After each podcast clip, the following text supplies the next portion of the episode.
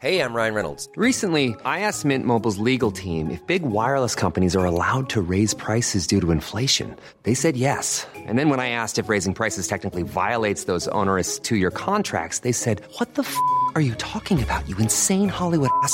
So to recap, we're cutting the price of Mint Unlimited from $30 a month to just $15 a month. Give it a try at mintmobile.com slash switch. $45 up front for three months plus taxes and fees. Promo rate for new customers for limited time. Unlimited more than 40 gigabytes per month. Slows. Full terms at mintmobile.com. Heraldo Radio, con la H que sí suena y ahora también se escucha. Inicia. Heraldo Noticias de la tarde con Jesús Martín Mendoza. En Heraldo Radio.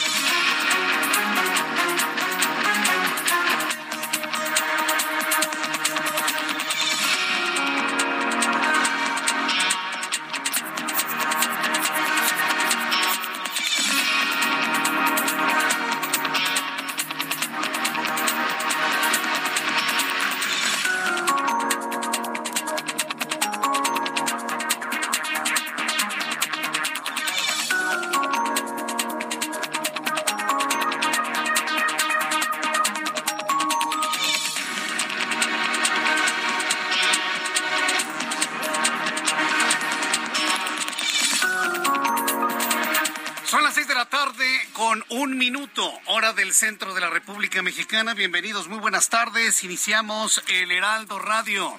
Hoy es, yo me siento como el lunes, pero es miércoles, miércoles 24 de agosto del año 2022. Estamos de regreso en el Heraldo Radio y no sabe qué gusto me da el poderle saludar a esta hora de la tarde, luego de unos días de, pues hay que decirlo, de descanso, de vacación, que luego son muy necesarios para mantener la salud mental. Y créamelo, ¿eh? Después de todo lo que al regreso vemos ocurre en México y en el mundo en general, a bárbaro, ¿eh? Sí que es necesario luego de repente bajarse del carrusel unos cuantos días, poder descansar y de alguna manera retomar el ritmo.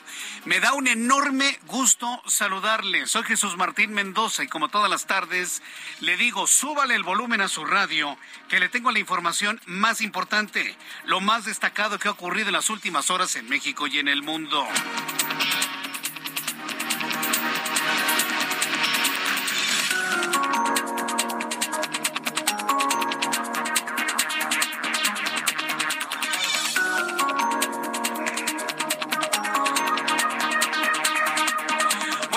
Primer lugar, en este día, hoy miércoles 24 de agosto, quiero informarle que han vinculado a proceso a Jesús Murillo Caram por tres delitos del caso de Ayotzinapa. A ver, señores, esto es una cortina de humo espantosa, es una cortina de humo vergonzosa. Jesús Murillo Caram no mató a los estudiantes de Ayotzinapa. A ver que quede bien claro esto, ¿eh? Que hizo una mala investigación, que hizo una investigación desaseada, sin duda. Pero de ahí a que él haya sido el responsable de la muerte de los chavos, eso es una mentira redonda. Y aquí tiene usted todos los medios de comunicación entretenidos con esta enorme cortina de humo para no hablar de la crisis económica que estamos viviendo, del problema de la inflación que hemos llegado a niveles no vistos desde el año 2000 y cosas por el estilo. Pero bueno, sigamos ahí en el, en el circo este del señor Karam y los padres de familia de los 43 de Ayotzinapa no se tragan este cuento, debo decírselo, ¿eh? Porque ellos quieren saber quiénes mataron a sus hijos, no quién hizo una mala investigación. Y el actual gobierno, que como no sabe por dónde entrarle y solamente han confirmado la verdad histórica, no han hecho nada diferente a la verdad histórica, ahora quieren encerrar a los que investigaron. El, INA, el eh, GIEI, el Grupo Interdisciplinario de Especialistas Internacionales, no están de acuerdo con nada de lo que ha estado ocurriendo, ¿eh? Nada, absolutamente. Pero bueno, tras la audiencia de hoy en el reclusorio norte, un juez determinó vincular a proceso a Jesús Murillo, ex procurador general de la República, por su participación en los delitos de desaparición forzada. Miren nada más, qué, burdo, ¿no? Jesús Murillo Caram no desapareció a los jóvenes Fue el narcotráfico de Guerrero. Nadie toca a los abarca, nadie dice absolutamente nada, nadie se atreve a cuestionar a los militares de la zona 27, nadie. Ah, pues tiene que ser Jesús Murillo Caram. Para lograr que, pues vaya usted a saber qué, ¿no? Entonces lo están acusando de que él desapareció a los muchachos, que los desapareció y seguramente los mató, ¿no? Que los torturó también, lo están eh, de alguna manera vinculando a tortura contra la Administración de Justicia en el caso Ayotzinapa. Y el señor, como seguramente sabe que hay cosas atrás de esto, mire, tranquilazo, ¿eh? Él ni sin muta, él tranquilazo, Jesús Murillo Caram, ¿qué sabrá que no sabemos nosotros? Bueno, pues lo platicaremos más adelante aquí en el Heraldo Radio. Y bueno, pues en otros asuntos, gobernación y la presidencia de la República justifican la figura de la prisión preventiva oficiosa. El gobierno del presidente mexicano advirtió que la Suprema Corte de Justicia de la Nación va a dejar en manos de los jueces la decisión de aplicar prisión preventiva oficiosa que generaría una presión adicional exponiéndose a la corrupción y a la violencia. El gobierno federal fijó su postura sobre el proyecto de la Suprema Corte de Justicia de la Nación que declara inconstitucional la prisión preventiva. En otro asunto, sin duda importante, el día de hoy, Elementos del ejército mexicano capturaron en Nuevo León a David López apodado El Cabo 20 por su presunta responsabilidad como autor intelectual del asesinato del fotoperiodista Margarito Martínez. También informo que la aerolínea Viva Aerobús emitió un comunicado luego del incidente de ayer donde una turbina derecha de una de sus aeronaves presentó una falla, bueno, se quemó no caigamos en eufemismo. Se venía quemando la turbina. Imagínese, va usted en el avión y en la ventanilla que muchos cierran porque pues pues ver por la ventanilla es cosa de niños. Yo como ya soy un adultote, pues yo ya no veo por la ventanilla, ¿no? Y la cierran. Ahora sí estaba abierta la ventanilla y todos grabando con su teléfono celular cómo se venía quemando el motor. Bueno, pues viva Aerobús aseguró que su aeronave presentó una falla y lo obligó a regresar al Aeropuerto Internacional de Guadalajara. Confirman que en todo momento se mantuvo el control del avión conforme a los procedimientos establecidos. Lo más seguro es que se trató de una de una de una de un ave, de un pájaro en el camino, bueno, pues fue absorbido por la turbina del avión y provocó este incendio. Todos bien, ¿eh? En el aterrizaje, así que no pasó absolutamente nada. En otros asuntos, como ya le adelantaba, y no vamos a dejar de hablar de las verdades en el país.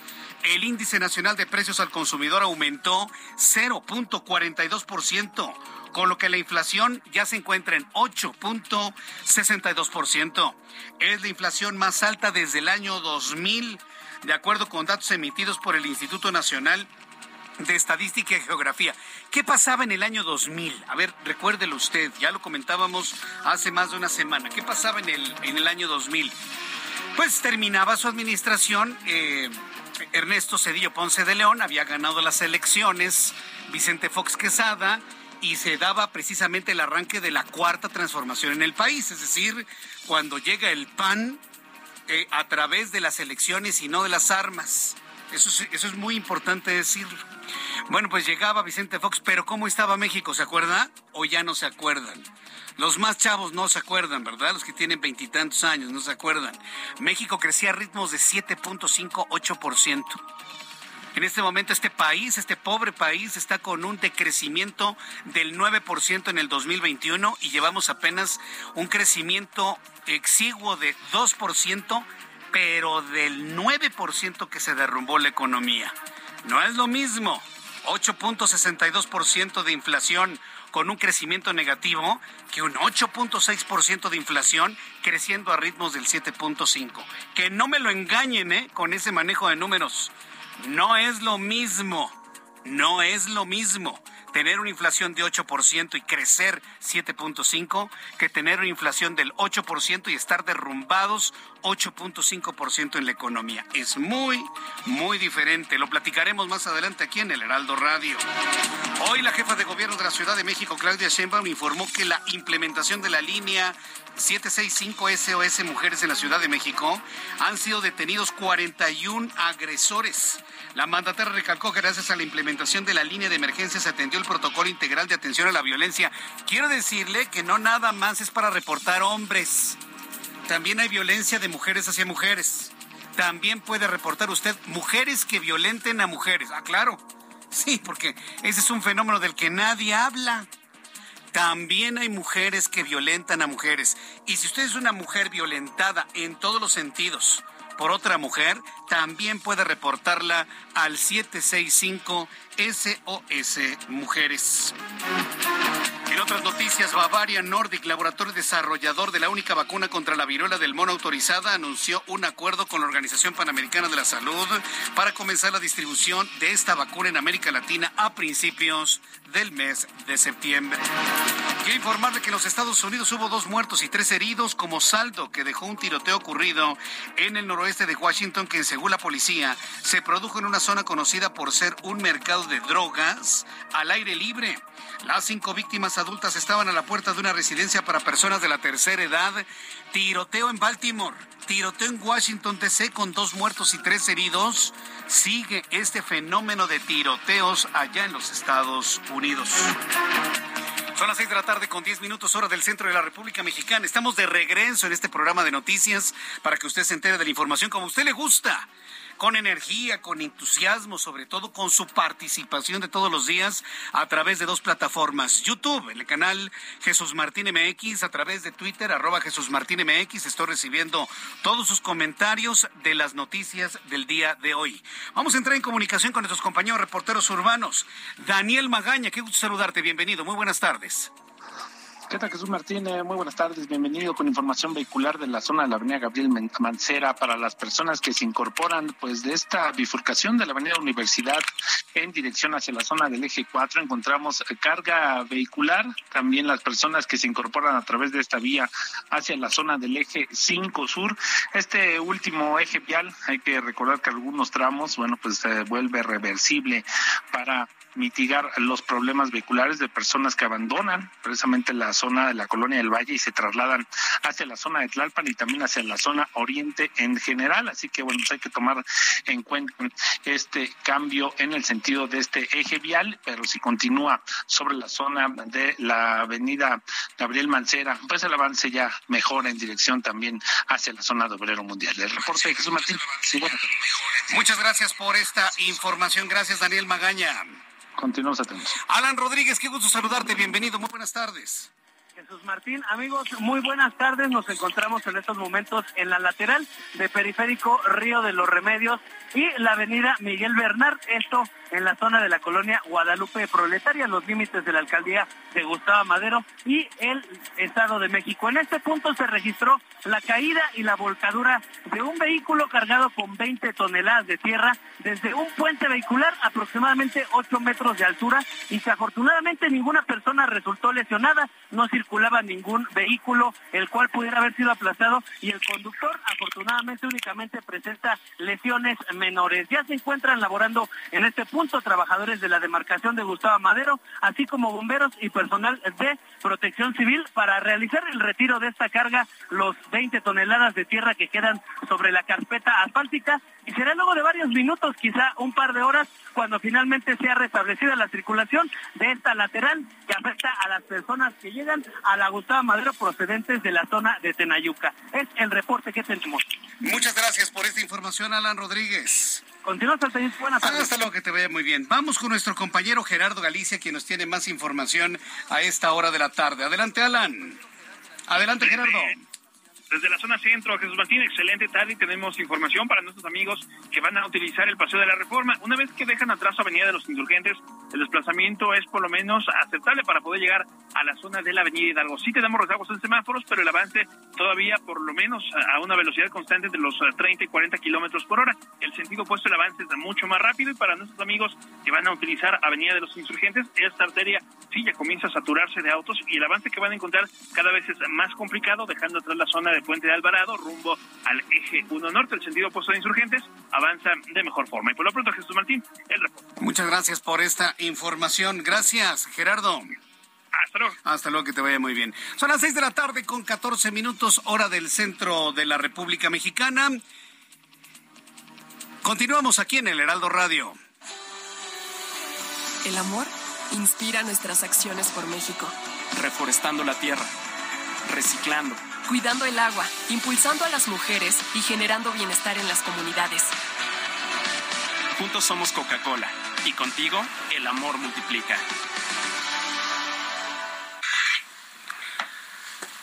Bien, pues eh, ya son las seis de la tarde con 15 minutos, hora del centro de la República Mexicana. Vamos a revisar qué es lo que sucedió un día como hoy, 24 de agosto. ¿No tenemos efemérides? No, sí las tenemos, por supuesto. Claro que sí las tenemos. Vamos a revisar lo que sucedía un día como hoy, 24 de agosto. Siempre es importante hacer un recuento, un recuerdo muy importante de todo lo que sucedía y sobre todo quienes cumplían años y festejan su santo. Por cierto, un gran abrazo a quienes festejan su santo un día como hoy. Un día como hoy, pero del año pasado, en el 2021 se estaban inaugurando los Juegos Paralímpicos de Tokio 2020, pero en el 2021 ya sabe que todo este asunto de la pandemia pues nos trajo un verdadero problema gigantesco en todo el país, en todo el, en todo el mundo, ¿no? Entonces, bueno, pues esto es lo que sucedía un día como hoy en el 2021. En 2016, un terremoto ocurrió en Birmania de magnitud 6.8 grados en la escala de Richter. Y bueno, pues también en Italia se había sentido un intenso sismo de 6.2 grados, dejando 250, 267 muertos en aquel país. Valdría la pena también revisar lo que ocurrió un día como hoy, 24 de agosto, pero del año 2011, donde Steve Jobs renunció a su cargo como director de la empresa Apple hace 11 años de aquella noticia que yo recuerdo cimbró por supuesto a todo el a todo el mundo prácticamente y sobre todo a los mercados financieros que invertían en la firma de, del señor Steve Jobs. En 2006, la Unión Astronómica Internacional publica una nueva definición de planeta que excluyó a Plutón. Sí me acuerdo de eso, cuando ya dijeron, no, pues Plutón ya no es un planeta, es un planetoide, un planeta enano. Y sí, recuerdo algún periodista que dijo, pues ahora que lo van a discriminar haciéndolo más chiquito de lo que era, y el sistema solar reduce su número de planetas de 9 a 8. Pero ¿qué cree? Que ya ahora, aunque todavía la Unión Astronómica Internacional no lo ha reconocido de manera clara, los astrónomos consideran a Plutón más planeta que Urano y Neptuno. ¿Sabe por qué? Porque Plutón ya está confirmado que es un planeta rocoso, que tiene continentes, que tiene agua congelada, que tiene atmósfera. Ahora resulta que Plutón, ahora que ya lo podemos ver con las ondas que han llegado hasta allá, es mucho más planeta que Urano, que Neptuno, que Saturno, que Júpiter, que son grandes bolas de gas nada más. Entonces, para que vea que el asunto no nada más importa en el tamaño, sino de cómo están conformadas las cosas, por supuesto. Bien, cuando son las seis de la tarde con 17 minutos, hora del centro de la República Mexicana, vamos a revisar las condiciones meteorológicas para las próximas horas. El Servicio Meteorológico Nacional, que depende de la Comisión Nacional del Agua, nos informa lo que vamos a tener durante los próximos días. Va a continuar la condición de de lluvia, de bajas temperaturas en el centro del país, sobre todo en la noche y en la madrugada. Y bueno, pues decirle que continuamos con este sistema que le llaman el monzón mexicano, un sistema frontal eh, lluvias intensas que se van a registrar en Sonora, Chihuahua, Coahuila, Durango y Jalisco. En el informe meteorológico más reciente se nos está informando que esta noche madrugada de jueves el monzón mexicano se mantendrá sobre el noroeste del territorio nacional, continuará interactuando con un sistema frontal sobre la frontera norte de México e inestabilidad en niveles altos de la atmósfera. Va a ocasionar lluvias puntuales muy fuertes en Sonora, en Chihuahua, en Coahuila y Durango, así como fuertes en Nuevo León y en Sinaloa. Observamos canales de baja presión, tenemos una entrada de humedad del Océano Pacífico, la onda tropical número 24, eh, un canal, un ingreso de humedad proveniente de ambos océanos y bueno, pues todos los elementos para mantener en el norte intenso calor, pocas probabilidades de lluvia, pocas, probabilidades de lluvia en el centro y occidente de la República Mexicana. Bueno, pues vamos a seguir teniendo estos eh, momentos de intensas lluvias, sobre todo en las tardes. El Servicio Meteorológico Nacional nos informa sobre el pronóstico del tiempo para las siguientes zonas. Ya llueve aquí en la capital del país. De hecho, la lluvia empezó hacia las poco antes de las seis de la tarde con intensidad en el norte de la capital. Tenemos tormenta eléctrica también. Por favor, maneje con mucho cuidado. 23 grados en este momento, mínima 14 máxima 26. En Acapulco, Guerrero, 30 grados en este momento, totalmente nublado, mínima 24, máxima 32. En Monterrey, También está lloviendo. ¿Y de qué forma? Llueve en Monterrey. 23 la mínima, máxima 36, 32 grados en este momento. Aunque llueve fuerte, fuertecito en Monterrey en este momento, para las siguientes horas será una lluvia leve según el meteorológico. En Guadalajara mínima 16, máxima 29, 27 grados en este momento. En la ciudad de Houston, Texas, mínima 24, máxima 29, 29 en este instante. En Cancún, Quintana Roo, 25 la mínima, máxima 32, 29 en este momento. En San José del Cabo. Totalmente soleado en este momento en San José, mínima 24, máxima 34, 32 deliciosos grados en este momento. En eh, Culiacán, Sinaloa, mínima 24, máxima 33. Y finalmente aquí en la capital de la República, como ya le adelantaba, llueve con intensidad en la Ciudad de México. La temperatura en este momento es de 22, la mínima 14 y la máxima 26 grados Celsius.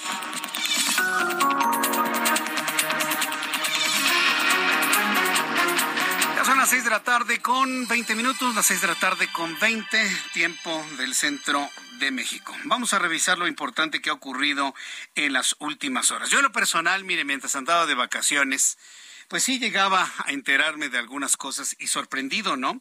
Del enroque en la cárcel, porque así lo podemos llamar.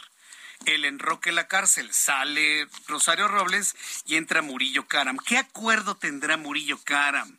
Con el actual gobierno para verlo tan sereno entrando a la cárcel, vaya usted a saber qué enjuagues se traen. Y lo digo así de claro, ¿eh? Vaya usted a saber qué enjuagues se traen. Pero lo que sí llega a molestar mucho es, volvemos a lo mismo, el que insulte nuestra inteligencia. Es una cortina de humo. Hoy por hoy el gobierno de López Obrador no han podido dar una versión distinta a la verdad histórica. No lo han podido hacer. Sea cierto o no sea cierto la quema de los cuerpos de los muchachos en el basurero de Cocula o dentro de la zona militar 27 donde haya sido, hoy este gobierno no puede decir qué fue lo que pasó con ellos. Y como no sabe, no puede decir ni qué pasó con ellos, sigue siendo la verdad histórica la más clara, la más articulada en este momento, ¿qué han hecho? Tratar de inculpar a los que investigaron ¿Cómo acusan a Jesús Murillo Caram? Que yo no tengo nada, a mí no me importa defender a este señor, vaya usted a saber sus enjuagues también. Pero ¿en qué momento Jesús Murillo Caram desapareció y mató a los muchachos de Ayotzinapa? Es una mentira. Y pobres padres de familia que se crean ese argüende, ese cuento. ¿Realmente lo están creyendo? Por supuesto que no. Por supuesto que no. Y esto se convierte, ¿sabe qué? En una gran cortina de humo. ¿Para qué? Para no hablar de los problemas políticos, para no hablar de que ya los candidatos de Morena están violando la ley electoral, están haciendo campaña para las elecciones del año que entra y la de 2024, para que no hablemos de la crisis, para que no hablemos de las, del precio de las tortillas, para que no hablemos de la violencia, para que no hablemos de la quema de vehículos, para que no hablemos de los feminicidios, para que no hablemos de los asesinatos, para que no hablemos de la violencia. Pues no por lo menos este programa de noticias, mientras esté yo el responsable, no vamos a olvidar toda esta tragedia mexicana que estamos viviendo. Una tragedia mexicana que estamos viviendo desde el punto de vista social, político, económico, de todos los ámbitos. Aquí no hay, aquí no solamente hay un culpable. No puedo yo señalar nada más al presidente como culpable. También la sociedad lo somos. También nosotros. Y no podemos irnos nada más con esta idea. Caer en el juego, ¿no? Mira cómo los tengo a los medios, hablando de Jesús Murillo Caram. Y eso anda a hablar entre ellos. Y nosotros cayendo redonditos. No, no, vamos a hablar de las tortillas que ya valen 23 pesos el kilo. Sí, ya vamos a hablar de que un plato en un restaurante de, de carne con agua le cuesta 300 pesos que los aguacates siguen en 120 pesos el kilo, que ya hay gente que no puede comprar pan, de eso tenemos que hablar, de que la inflación está casi en el 9%, que siguen matando gente en las calles, que siguen quemando vehículos, que en algunas ciudades ya ni siquiera salen a las calles. De eso hay que hablar. El ex procurador general de la República, Jesús Murillo Caram, fue vinculado a proceso por su participación en la desaparición de los jóvenes de Ayotzinapa. Hágame usted el favor. ¿Quién se va a tragar eso? Después de los anuncios, le tengo ya los detalles de esta información para ir punto a punto, tema a tema, desarrollándolo esta tarde.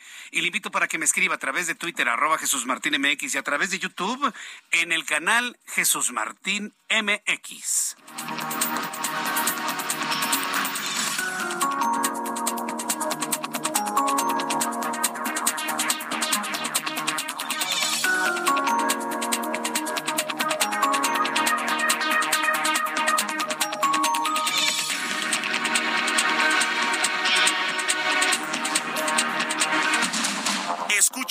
Noticias de la tarde con Jesús Martín Mendoza. Regresamos. Heraldo Radio, con la H que sí suena y ahora también se escucha.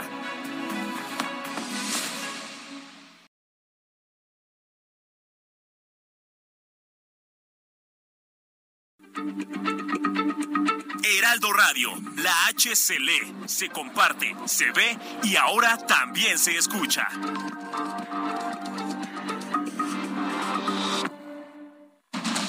Continúa Heraldo Noticias de la tarde con Jesús Martín Mendoza.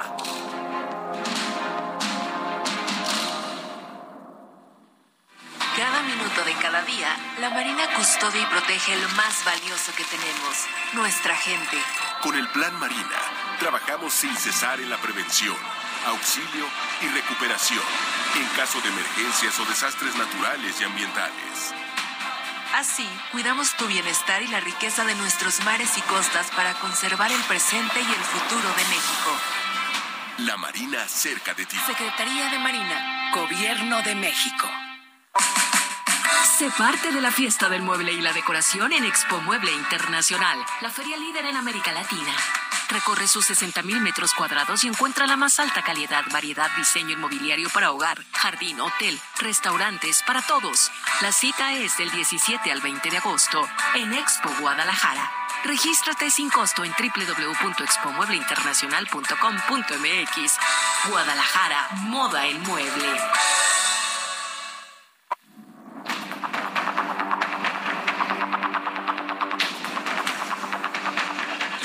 Son las seis de la tarde con 31 minutos hora del centro de la República Mexicana. Ya estamos en YouTube, en el canal Jesús Martín MX. Teníamos ahí algún problemita técnico, pero bueno, ya finalmente resuelto en este momento este problemita técnico, así que le invito para que me escuche en YouTube, en el canal Jesús Martín MX, en YouTube, en el canal Jesús Martín MX, y además me dé sus comentarios, sus opiniones, sus puntos de vista de todo lo que se está informando durante estos días. Antes del mensaje comercial, me quedé informándoles sobre este asunto de Jesús Murillo Caram, que a mí, la verdad, tengo que decírselo, somos amigos.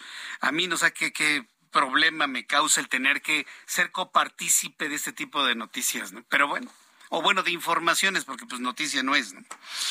Entonces, Jesús Murillo Caram fue vinculado a proceso por su presunta participación en los delitos de desaparición forzada, obstrucción de la justicia, tortura, en el caso Ayotzinapa, delitos imputados al exfuncionario durante la audiencia que se llevó a cabo en el reclusorio norte, donde Murillo Caram declaró que ninguna línea de investigación de los últimos años ha desmentido la verdad histórica. Y sabe que tiene razón. Hoy no hay una hipótesis o una línea de investigación más clara que la verdad histórica. ¿Cuál es la verdad histórica? Pues que a los chavos se, se, los mataron grupos del narcotráfico, los mataron y los incineraron. Ah, pero, pero ¿cómo Jesús Martín que los incineraron? Un cuerpo tarda dos horas en ser incinerado. Sí. ¿Dónde? Bueno, pues ahí está el debate, que si fue en el, en el basurero de Cocula o en algún otro tipo de instalación. Y eso no lo ha podido establecer el gobierno mexicano, el actual. La defensa de Jesús Murillo Caram solicitó declarar prescrito el delito de tortura que se le imputa al ex procurador porque no hay víctimas ni testigos que involucren o señalen al ex funcionario como responsable de este delito. Por otra parte, el presidente mexicano pidió al ex procurador Murillo Caram a revelar quién dio las órdenes para construir la verdad histórica del caso Ayotzinapa. Es que nadie dio ninguna orden. Es el producto de una investigación internacional. Pero ese ha sido el gran drama mexicano desde el año 2018. Que López Obrador le habla a un sector de la población que nada más ve telenovelas, que nada más lee revistas de chismes, que no quiere escuchar noticias porque, ay, me deprimen. Entonces, caldo de cultivo para poder sembrar cualquier idea. Pero si alguien está pensando, no, es que la construyeron en México, no es cierto. Hubo un grupo de investigadores internacionales que determinaron lo que Jesús Murillo calificó como la verdad histórica.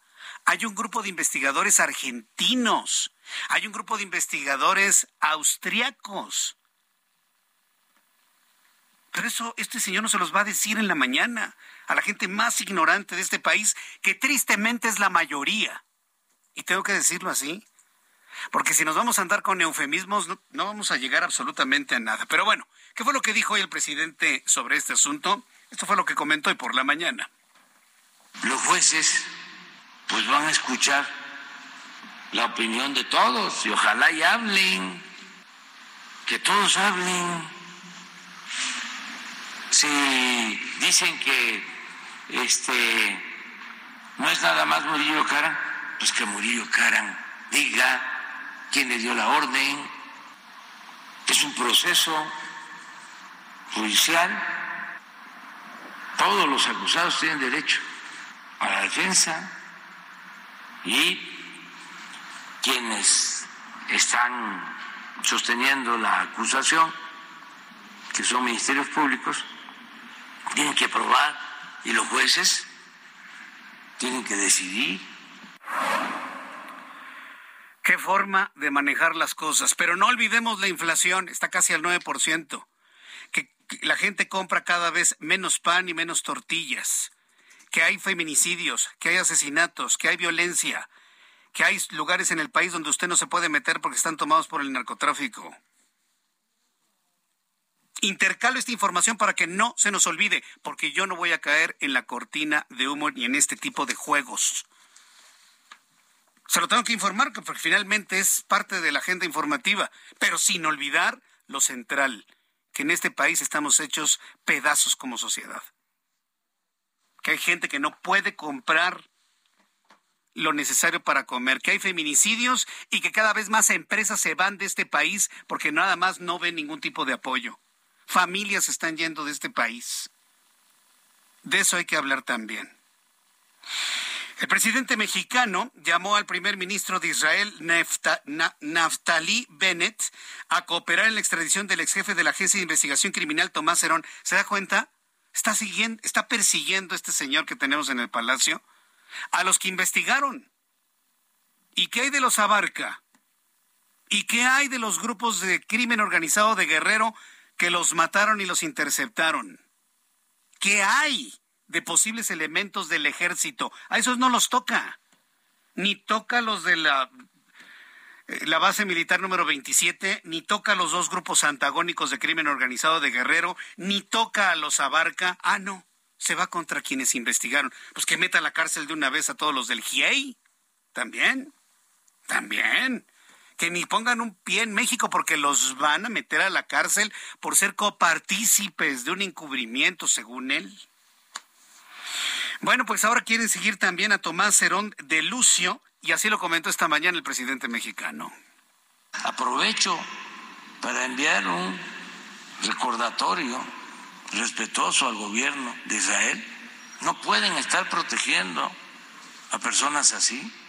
El primer ministro de Israel se ha portado muy bien, me mandó una carta diciendo que iban a cooperar, que iban a apoyar, pero ya ha pasado mucho tiempo. A ver, presidente, ¿de verdad sí lo sabe y hace como que no sabe? ¿O de plano usted está en desconocimiento que no hay tratados de extradición entre México e Israel? Y eso no significa proteger absolutamente a nadie. ¿De verdad no lo sabe o hace como que no lo sabe? Sí hay que planteárselo así. Pero no olvidemos que en este país matan periodistas también. Asunto que no quiere que se hable, pero lo vamos a abordar en este momento. David López Jiménez, alias el Cabo 20, fue capturado por elementos de las Fuerzas Especiales del Ejército Mexicano en Nuevo León por su papel como autor intelectual en el asesinato del fotoperiodista Margarita Martínez. 15 periodistas van muertos en México. Sí, están agarrando algunos, pero esa es una realidad que también se busca ocultar con estas cortinotas de humo. El pasado 17 de enero, mientras se encontraba fuera de su domicilio en Tijuana, Baja California, fue cuando, eh, de alguna manera, atentaron contra la vida de este periodista, contra Margarito Martínez. Más adelante voy a platicar con Ana Laura Guau, nuestra corresponsal en Tijuana, Baja California, para que nos dé más datos sobre este asunto. Mientras tanto, entro en comunicación con mi compañero Misael Zavala, quien es reportero del Heraldo Media Group, quien nos tiene detalles del choque que hubo hoy en el Congreso, también el Congreso entrándole a la cortina de humo en el tema Ayotzinapa. Adelante, Misael, gusto en saludarte, bienvenido. Jesús Martín, buenas tardes, buenas tardes a la auditoría. Efectivamente, pues hoy legisladores de Morena y aliados chocaron contra la oposición por los informes recientes y la detención de Jesús Murillo Caram, ex procurador general de justicia, por la desaparición de los 43 normalistas de Ayotzinapa. La senadora priista Claudia Ruiz Maciú defendió que el gobierno de Enrique Peña Nieto no escatimó esfuerzos en la búsqueda de los estudiantes y también para castigar a los responsables de la desaparición. Incluso dijo, lo digo de frente y con claridad, respaldamos al extitular de la PGR, Jesús Murillo Caram. Él trabajó para esclarecer los hechos y los muchachos fueron privados de la vida y asesinados por la delincuencia organizada vinculada al tráfico de drogas ellos fueron los responsables directos de esta desaparición, fue lo que dijo la senadora priista. En este sentido, pues el senador independiente Emilio Álvarez y Casa se sumó al debate al acusar que el actual gobierno mantiene esencialmente la misma versión que la administración de Enrique Peña Nieto, salvo lo que han mencionado de la presunción de muerte, pero dijo eh, Álvarez y Casa, es la construcción de una narrativa que pretende construir otra verdad oficial. El senador por Movimiento Ciudadano, Noé Castañón, también criticó que no se puede permitir que este tema se convierta en una de las trampas mediáticas de este gobierno y esperamos que haya verdad, porque si no hay verdad, no hay justicia. En respuesta, Jesús Martín pues salió a defender el diputado federal de Morena, Juan Ramiro Robledo, quien afirmó que sí ha habido avances en el caso Ayotzinapa y muestra de ello es que hay 83 órdenes de aprehensión giradas y un funcionario de alto nivel detenido en referencia a Jesús Murillo Caram. El diputado por el Partido del Trabajo también, Reginaldo Sandoval, defendió que es significativo que en la actual administración se haya declarado el caso de Ayotzinapa como un crimen de Estado. Así es como cierra ya este periodo de eh, sesiones este receso en la comisión permanente para que a partir del primero de septiembre inicie ya un periodo ordinario de sesiones tanto en la Cámara de Diputados como en el Senado. Jesús Martín, hasta aquí la información. Gracias por esta información, Misael Zavala. Gracias, buenas tardes. Hasta luego, muy buenas tardes. Pues imagínense nada más qué buena idea tuvieron, ¿no? De generar todo este argüende, todo este lío, para que no hablemos de cosas verdaderamente importantes. Por ejemplo, un ejemplo muy claro. ¿Qué pasa con la, la prisión preventiva? Esto que se ha determinado. Hay un proyecto del ministro de la Suprema Corte de Justicia de la Nación, Luis María Aguilar Morales, que declara inconstitucional la prisión preventiva. Esta es una de las cosas centrales a las que tenemos que ir tenemos que abordar y no estar enfrascados en cortinas de humo, vuelvo a decirlo. Bueno, pues hoy el presidente mexicano pues arremetió contra el proyecto del ministro Luis María Aguilar. Esta mañana el gobierno del presidente mexicano advirtió que la Suprema Corte de Justicia que dejar en manos de los jueces la decisión de aplicar o no prisión preventiva oficiosa generaría una presión adicional que implica impunidad y corrupción, según él. Según él. Por medio de un comunicado firmado por el secretario de Gobernación Adán Augusto López y la consejera jurídica de la presidencia María Estela Ríos, el gobierno federal fijó su postura sobre el proyecto del ministro de la Suprema Corte de Justicia de la Nación. Así lo comentó esta mañana.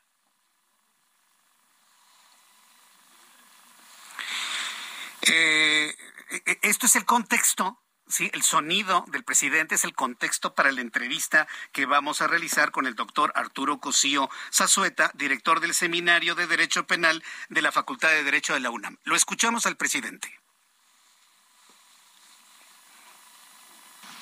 Y les pedí al secretario de Gobernación y a la consejera jurídica que fuesen muy claros porque hay veces con todo respeto, que se usan tecnicismos y se habla de tesis y de jurisprudencia y del debido proceso. La esencia del asunto, la esencia es que se busca impunidad y corrupción, claro. Impunidad y corrupción, pero tiene que buscarse un mecanismo, ¿sí? Para que la justicia sea expedita, no utilizar esto como un pretexto para liberar a diestra y siniestra. ¿Qué, forma de ver las cosas del presidente mexicano? El proyecto del ministro Luis, María Aguilar va en el sentido de proteger el principio fundamental de la presunción de inocencia. Si a usted lo acusan de algo y se, se, va usted en prisión preventiva hasta que usted demuestre que es inocente, hay una violación clara de la presunción de inocencia, por favor. Pero eso lo considera el presidente como un asunto de de corrupción y de impunidad. En la línea telefónica está el doctor Arturo Cosío Zazueta, lo hemos invitado esta tarde, director del Seminario de Derecho Penal de la Facultad de Derecho de la Universidad Nacional Autónoma de México. Doctor Arturo Cosío, me da mucho gusto saludarlo, bienvenido, muy buenas tardes. Muchas gracias, muy buenas tardes, a sus órdenes. ¿Cómo ve toda esta discusión eh, en torno al proyecto del ministro Luis María Aguilar y lo comentado por el presidente de la República que lo ve como un pretexto para generar impunidad y corrupción. ¿Cómo lo ve usted, doctor Cosío? Yo veo que el proyecto del ministro Aguilar es un proyecto adecuado, es un proyecto que ojalá se apruebe con los ocho votos que hacen falta, porque lo que se está declarando, y aquí se habría que ser muy, muy puntual, eh, inconstitucional y de alguna manera inconvencional, es la prisión preventiva oficiosa, no toda la prisión preventiva.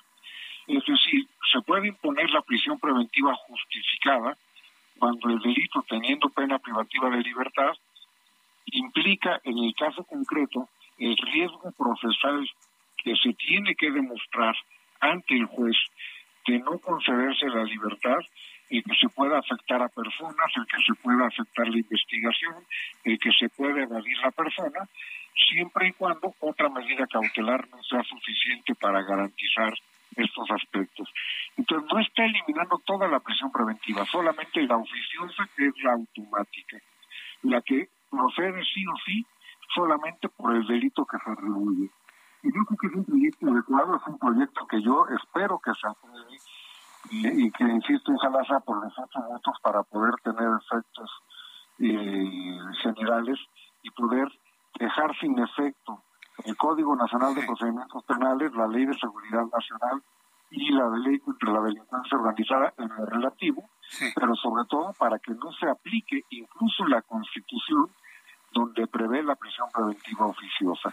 Creo que es un gran paso adelante y creo que si no lo da la Corte, estamos expuestos a que lo dé la Corte Interamericana en esta semana o la que sigue que va a discutir un asunto relativo. Ahora bien, perdón, en cuanto al presidente que me preguntaba, creo, que esa postura del secretario de Gobernación y de la consejera jurídica, honestamente, es una forma de presionar o de pretender presionar al, Pleno de la Corte, porque creo que el argumento no tiene mayor sustento. Si nosotros pensamos que el dejar que un juez decida si decreta la prisión preventiva o no en cualquier delito es abrir la puerta a la corrupción, a la impunidad y a la inseguridad, entonces no podemos dejar que un juez resuelva si vincula a proceso o no, porque a lo mejor la prisión preventiva es oficiosa, pero si lo van a comprar, si lo van a amenazar, si le van a privar de alguna eh, garantía que requiere el propio juez, porque lo están amenazando, pues lo mismo va a ser con la vinculación a proceso, o lo mismo va a ser cuando dicte sentencia. Creo que eso no puede ser la actitud. Eh, ahora, el, presidente de la República, vamos pensando en que la posición de lo, de lo comentado hoy por el presidente en la mañana, pues tiene sentido, ¿no? En cuanto a una justicia más expedita, sobre todo cuando la sociedad busca verdaderos resultados en la aplicación de justicia. Eh, ¿Ve usted alguna manera de que a través de este mecanismo se dé una justicia más expedita o cuál debería ser la propuesta para pues cumplir este compromiso del presidente de la República en torno a esa justicia expedita, doctor? No, la, prisión preventiva justificada no no garantiza que sea justicia pronta, sino que se meta alguien a la cárcel pronto. Recordemos que incluso la Suprema Corte hace unos meses, pocos, determinó que la prisión preventiva oficiosa se tiene que revisar a los dos años si es que todavía no se dicta sentencia. Quiere decir que aún habiendo prisión preventiva oficiosa, pueden pasar dos años y no se ha dictado sentencia, cuando la Constitución dice que la sentencia debería ser en un año máximo. Esto simplemente nos lleva a una idea de que es adelantar la aplicación de un castigo durante el proceso. Porque lo que tenemos es que una persona, y tenemos a una exsecretaria de Estado que la semana pasada fue liberada después de tres años en prisión preventiva, que todavía no se dicta sentencia, pero que la gente piensa que ya hubo justicia porque estuvo en la cárcel. No, ella no ha sido juzgada, ella todavía no ha sido condenada y simplemente se le tuvo privada la libertad durante más de tres años en lo que averiguaban y todavía no terminamos de averiguar y ya la soltaron. Eso no es justicia. Pues no, no, y se, violentó su derecho a, su presunción de inocencia. Pero parece que se está... fin y cabo no, no, se le está dando trato de inocente, ¿no? Sí, ¿no? Eh, pareciera que la intención es hacer completamente al revés las cosas, ¿no? Que uno que se encuentra en prisión, pues tenga que demostrar que es inocente, completamente un despropósito, ¿no, doctor Cosío? Sí, porque lo que pasa es que están pensando en que va a ser difícil que puedan justificar una condena en el, en el juicio y a lo mejor nunca van a detener a una persona que cometió un delito y la prisión preventiva oficiosa les da la posibilidad de detener. Y bueno, Bien, pues eh, vamos a ir eh, comentando aquí en nuestro programa varias opiniones, análisis, comentarios sobre esto. Y bueno, pues yo me uno a sus deseos, ¿no? De que finalmente sea aprobado el proyecto del ministro Luis María Aguilar, ¿no? Que como usted lo, menciona, lo ve muy, muy prudente, ¿no? Muy necesario. Así es conveniente y ojalá que sí se apruebe. Doctor Arturo Cosío Zazueta, yo le agradezco mucho el que nos haya tomado la comunicación el día de hoy aquí en el Heraldo Radio. Muchas gracias. Gracias a hasta luego. Que le vaya muy bien, hasta luego. Es el doctor Arturo Cosío Zazueta, director del Seminario de Derecho Penal de la Facultad de Derecho de la UNAM. Voy a buscar al, ministro, ¿no? Este, Giovanna Ángel, a, Luis María Aguilar, para platicar sobre su proyecto, porque me parece que es, pues es un nuevo choque, ¿no? Entre los ministros que están en contra del presidente, los ministros que están a favor, este, pero bueno en esos partidos por la mitad, ¿no? Lamentablemente en nuestro país. Cuando son las seis con cincuenta uno, las seis de la tarde con cincuenta y un minutos, hora del centro de la República Mexicana. En otro de los asuntos muy comentados durante los últimos días, pues detienen y presentan ante el Ministerio Público a juez y tres policías municipales involucrados en el asesinato de la chica Abigail, de la cual informábamos en los servicios informativos del Heraldo. José Luis López es nuestro corresponsal en la ciudad de Oaxaca. Adelante, José Luis, qué gusto saludarte. Bienvenido, muy buenas tardes. Te saludo con gusto para darte a conocer en relación a lo último que ha sucedido en torno a esta a este tema que pues ha generado bastante indignación de la eh, sociedad de aquí en la región del Istmo de Tehuantepec en Oaxaca. Comentarles que el caso de Abigail, que es una mujer de 30 años que fue encontrada sin vida en la cárcel municipal de Salina Cruz, Oaxaca.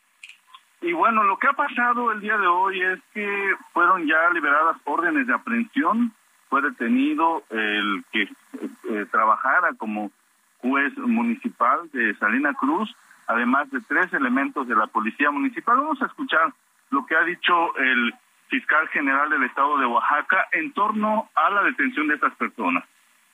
Hemos ejecutado entre la madrugada de hoy y el día de hoy cuatro órdenes de aprehensión en contra de dos integrantes de la Policía Municipal, un comisario de la Policía Municipal de Salina Cruz y el juez de, de, Salina Cruz, el juez eh, cívico de Salina Cruz. Están detenidos por el delito de homicidio las órdenes de, nos obsequiaron las órdenes de aprehensión y hemos ya cumplido la, la y las detenciones legales.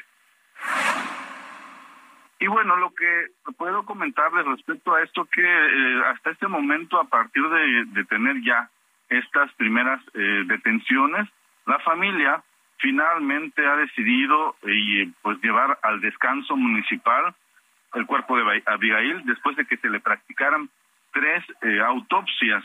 Recordemos que la familia no ha aceptado que esta joven se quitara la vida en el interior de, de la celda ahí en, el, en la cárcel municipal de Salina Cruz, por lo que han estado pues pidiendo que se esclarezca este hecho.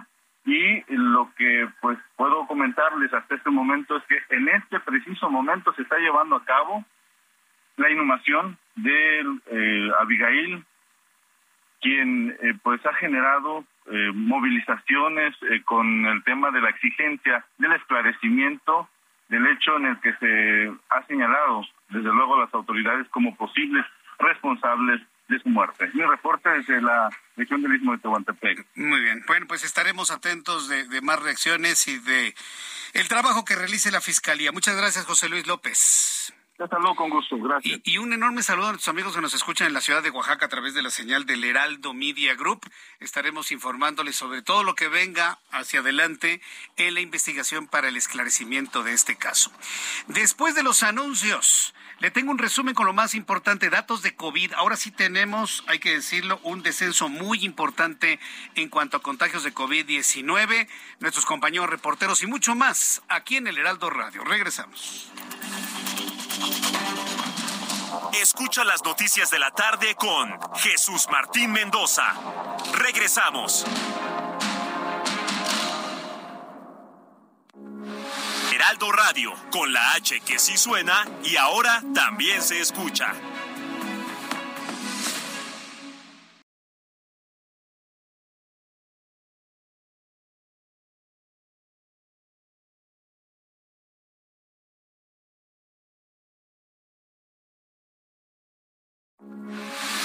Radio, con la H que sí suena y ahora también se escucha. Continúa Heraldo Noticias de la tarde con Jesús Martín Mendoza.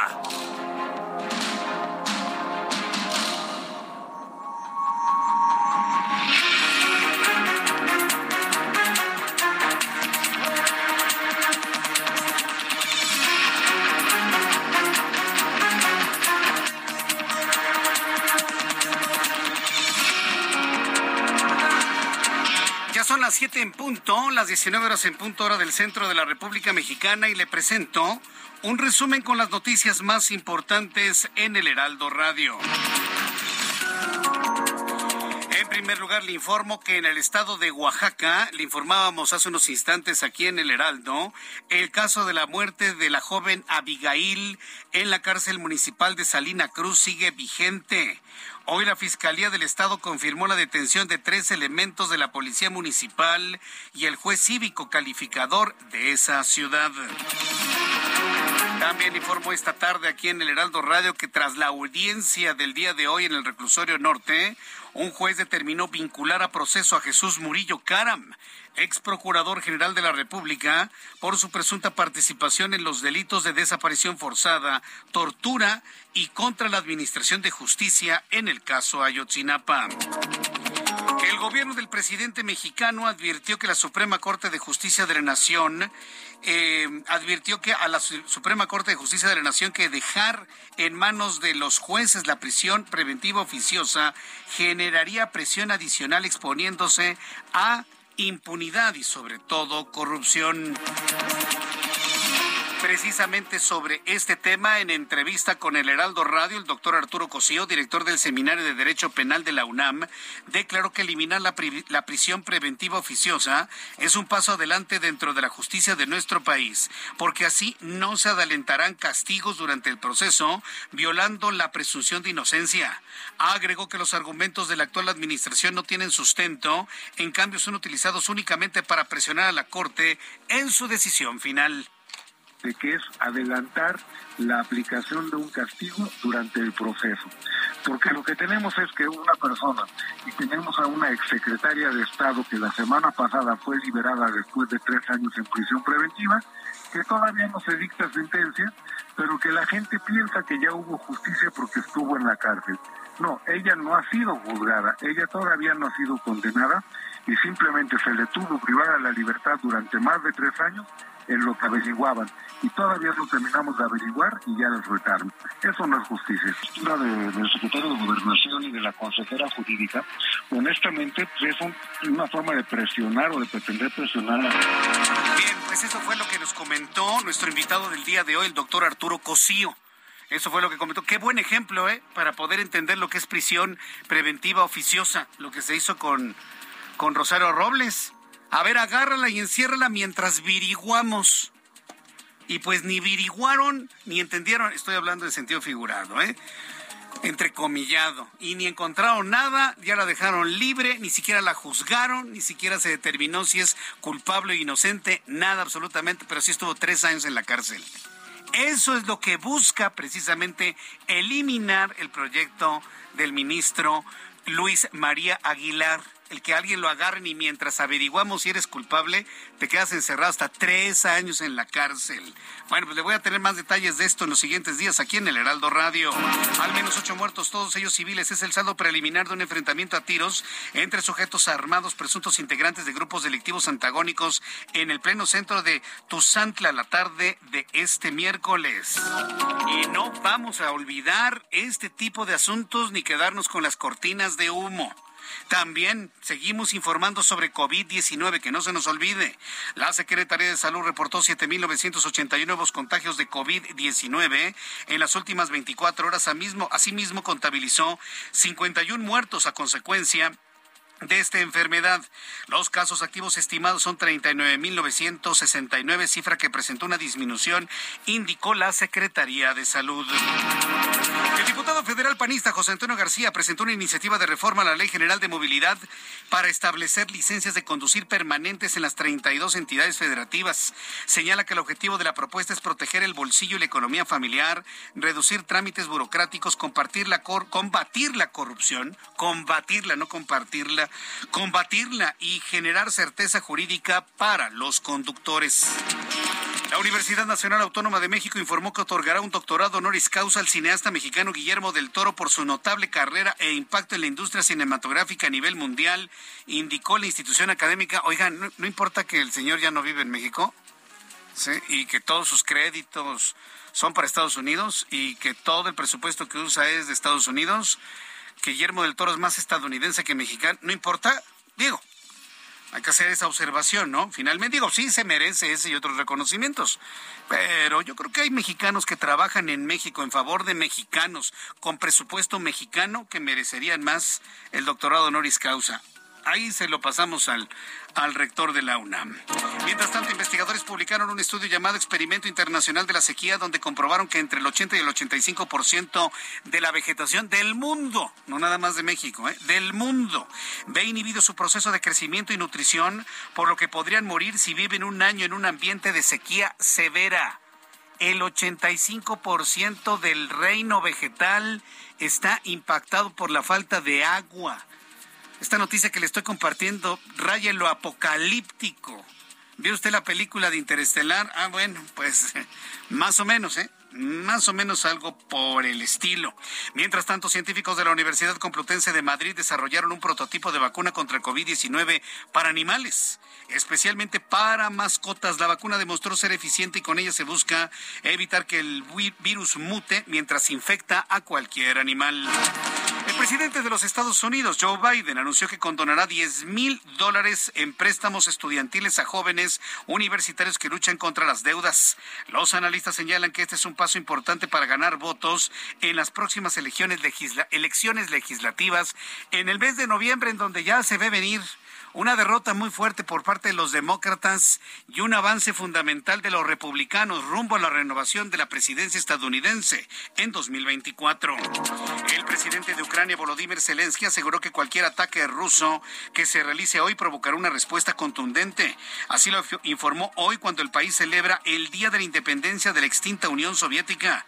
El mandatario afirmó que recuperará la península de Crimea anexionada por Rusia en 2014, lo que servirá para rescatar para rescatar el orden mundial, dijo Zelensky que bueno, pues después de las críticas que tuvo al aparecer en una revista del corazón con su esposa en medio de una guerra, pues ahora ha cambiado completamente el discurso, mucho más bélico, mucho más reactivo y sobre todo mucho más amenazante en caso de que Vladimir Putin decida incrementar la incursión bélica y sobre todo armada dentro de territorio ucraniano. Son las noticias en resumen, le invito para que siga con nosotros. Le saluda Jesús Martín Mendoza. Son las siete con ocho, las 19 horas con ocho minutos, hora del centro de la República Mexicana. Vamos con nuestros compañeros reporteros urbanos, periodistas especializados en información de ciudad. Daniel Magaña, gusto en saludarte. Bienvenido. Muy buenas tardes. ¿Qué tal, Jesús Martín? Muy buenas tardes. Ahora con información vehicular de la zona del eje 1 Oriente, el tramo de la avenida Andrés Molina Enríquez. Es una buena opción este eje vial para las personas que abandonan la zona centro y se trasladan, pues en general, hacia los diversos ejes viales de la zona sur de la ciudad para poder incorporarse hacia la zona pues también del eje 6. Hay que recordar que precisamente a partir de este eje, bueno, pues ya pues todo el eh, tránsito vehicular es canalizado al bloque de carriles de la derecha para continuar hacia las inmediaciones del eje 7, las personas que ingresan hacia la zona de la avenida Félix Cuevas o un poco más adelante también eh, se incorporan hacia el circuito interior en el tramo de Río Churubusco, el sentido opuesto en este tramo de pues la zona de Molina Enrique sin complicaciones para ingresar de la zona de la calzada Ermita y poder incorporarse hacia también el eje 7A, la avenida Emiliano Zapata. El reporte, Jesús Martín, buenas tardes. Muchas gracias por la información, Daniel Magaña. Continuamos. Hasta luego. Quiero enviar un, saludo, un caluroso saludo a nuestros amigos mexicanos y también no mexicanos, a todo el mundo que nos escucha en San Antonio, Texas. Qué gusto saludar a los amigos que nos escuchan en San Antonio, Texas, a través de la señal de Now Media Radio. Gracias por estar con nosotros. Amigos en Chicago, en la ciudad de Chicago, en Illinois, en los Estados Unidos, gracias por estar sintonizando el Heraldo Radio. Su servidor Jesús Martín Mendoza les agradece siempre su sintonía en esta frecuencia en esta frecuencia modulada en la ciudad de Chicago. Saludo a Alan Rodríguez, que nos tiene más información del Valle de México. Adelante, Alan. Jesús Martín, amigos, muy buenas tardes. Continuamos en la zona norte de la Ciudad de México, la colonia Guadalupe Proletaria, esto en la Gustavo Amadero, en donde continúan las maniobras por parte de personal de tránsito de la Secretaría de Seguridad Ciudadana para liberar la circulación. Y es que, como les informé hace unos momentos, en este punto se registró la caída de un vehículo de carga con aproximadamente 20 toneladas de tierra. Por otra parte, comentarles que la Avenida de los Insurgentes, en su tramo entre la zona del circuito interior y la zona de Indios Verdes, presenta bastante carga para todos nuestros amigos que dejan atrás la Ciudad de México y se dirigen hacia la zona del municipio de Catepec, Estado de México. En el sentido contrario, desde la zona de Indios Verdes hasta el cruce con el eje 2 norte, encontrará buena circulación y a partir de este punto en el, en el puente hacia la zona de Buenavista encontrará ya bastante carga por obras que se están realizando para ampliar la ciclopista de este tramo de insurgentes. Es el reporte que tenemos. Gracias por la información, Alan Rodríguez. Continuamos al pendiente. Buenas tardes. Hasta luego, que, le vaya, que te vaya muy bien. Hay que estar muy atentos ¿eh? de todo lo que esté ocurriendo allá en Avenida de los Insurgentes y sobre todo en la ciclovía. No hay que confiarse. Saluda a Gerardo Galicia. Adelante, Gerardo. Buenas tardes. El gusto es nuestro, Jesús Martín. Excelente tarde y tenemos información para nuestros amigos que van a utilizar el eje central y si se dirigen hacia la zona norte de la capital, van a encontrarse ya con largos asentamientos en semáforos a partir de su cruce con el eje 2 sur, desde que se supera reservando Teresa de Mier hacia el Palacio de Bellas Artes. Habrá que tomarlo con muchísima paciencia. La buena noticia es que ya alcanzábamos a apreciar elementos de tránsito de la Policía Capitalina tratando de agilizar la circulación y de hecho eso está pasando su entronque con la Avenida Juárez cuando ya van a encontrar un avance un poco más favorable si se dirigen hacia la zona de Plaza Garibaldi y si van a utilizar Avenida Juárez en este punto justo llegando a su cruce con el eje central, sí tenemos un largo asentamiento y por lo pronto es el reporte. Gracias por la información Gerardo Galicia. Hasta luego. Hasta luego, que te vaya muy bien. Son las siete con doce, las siete con doce, hora del centro de la República Mexicana. Continuando con la información aquí en el Heraldo Radio. Eh, quiero informarle a usted, bueno, primero, en primer lugar, pues agradecerle mucho a mi compañero Manuel Zamacona, sí, a mi compañero Heriberto Vázquez, que le estuvieron acompañando durante todos estos días de descanso, de vacaciones que tomé precisamente en esta temporada de verano, antes de que Ian y Eva pues, regresen a sus clases, a la escuela. Así que pues les agradezco mucho el que hayan estado al pendiente de, de nuestro programa de noticias, como siempre usted lo hace, cosa que le agradezco infinitamente.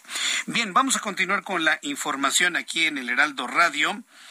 Eh, vamos con nuestro compañero Alejandro Montenegro. Y es que ahí en Coahuila se ha dado un caso, pues no sé cómo llamarlo, si muy escandaloso, muy doloroso, ¿sí? Eh, Juan Antonio Garza, alcalde de Castaños, Coahuila, aseguró que los policías que fueron testigos de la tortura y asesinato de una cría de oso negro no podían intervenir porque eran solo cuatro elementos de seguridad y se enfrentarían a 15 o 20 pobladores que no iban a poder controlar. O sea, el oso les importó un oso. No les importó nada, ¿no? Y siempre ahí cuidando a los elementos cuando precisamente están supuestamente capacitados, deberían estar armados para, aunque sean cuatro, pues puedan controlar a una turba de 20 enloquecidos matando a un pequeño bebé oso. Vamos con nuestro compañero Alejandro Montenegro, corresponsal en Coahuila, quien nos tiene todos los detalles y cómo ha justificado la muerte de este pequeño sesno. Adelante, Alejandro, ¿cómo te va? Buenas tardes. ¿Qué tal, Jesús Martín? Buenas tardes, te saludo con gusto desde Coahuila. Bueno, pues tú ya bien señalas, esos fueron algunos de los argumentos que vertió precisamente el presidente municipal del municipio de Castaños. Y bueno, pues después de esto que dice, él señala que fue una situación que no se pudo controlar, que, que se le salió de control a los elementos policíacos. Bueno, pues hoy se da a conocer que la Dirección de Seguridad Pública del municipio de Castaños pues ha determinado suspender a cinco elementos policíacos quienes estuvieron presentes durante estos eh, terribles actos de tortura que derivaron en la muerte de este oso negro. Ellos van a estar suspendidos mientras duran las investigaciones que ya se están realizando por parte de autoridades en estos hechos y bueno, pues una vez eh, que estas concluyan, pues van a determinar si existe alguna responsabilidad por parte de estos elementos de la policía municipal que como bien señalas no hicieron absolutamente nada para detener este es, estos hechos. Incluso uno de los policías sale videograbando, sale con su teléfono tomando fotografías, videograbando el momento, incluso con una sonrisa y bueno, pues eso eso ha causado bastante polémica, mucha gente está pidiendo precisamente que se actúe contra estos elementos policíacos. Vamos a ver en en qué deriva esta situación. Ya la Fiscalía General del Estado emitió algunos citatorios contra las personas que aparecen en los videos, quienes se tendrán que presentar precisamente a declarar sobre este tema. Por otro lado, la Procuraduría de Protección al Ambiente Estatal la PROPAEC ya interpuso una denuncia formal contra quienes resultan responsables de estos hechos. Se presentó la denuncia ante la Agencia de Investigación Criminal de la Fiscalía General del Estado y bueno, pues se están pidiendo que se les sancione con todo lo que marca la ley. El artículo 261 del Código Penal del Estado en, eh, estipula el delito de crueldad y violencia contra los animales y bueno, pues estima que puedan ser hasta cuatro años y medio de prisión en caso de encontrar culpables precisamente a estas personas, pues esa, esa sería la pena que podrían alcanzar, Jesús. Vaya, eh, repítenos, ¿cuál es la pena que podrían alcanzar? El Código Penal del Estado marca hasta cuatro años y medio eh, por causar la muerte a algún animal de manera injustificada. Qué, qué, qué, qué, qué bárbaros. Entonces, justificar de que porque ellos eran más que los policías, por eso no intervinieron. Es increíble, insostenible este asunto, ¿eh? verdaderamente. Pero bueno, estaremos, eh, me imagino que los grupos protectores de animales ya han reaccionado, ¿verdad?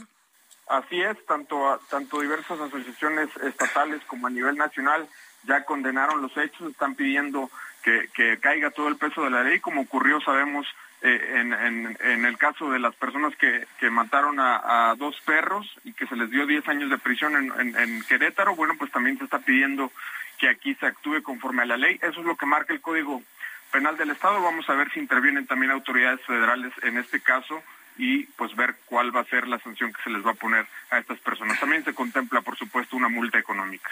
Correcto. Gracias por esta información, Alejandro Montenegro. Muy buenas tardes. Hasta luego, que te ve muy bien. Esto allá en Coahuila. Bueno, ya que estamos hablando de Coahuila, en Sabinas se mantiene todavía los trabajos de rescate de los mineros, de los cuerpos de los mineros. Perdón, pero después de tantos días es imposible que estén vivos. Se está trabajando todavía en, y lo hacen con una calma, con una, sabedores que ya es imposible prácticamente que se encuentren con vida. Prácticamente se ha estado repitiendo. Para la administración del señor que está en Palacio Nacional, se le está repitiendo un pasta de conchos, pero en Sabinas. No son 65 o 63, son 10. Pero así sea uno, estamos hablando de vidas humanas de vidas importantes, de un padre, de un hermano, de un hijo, ¿sí? de un esposo.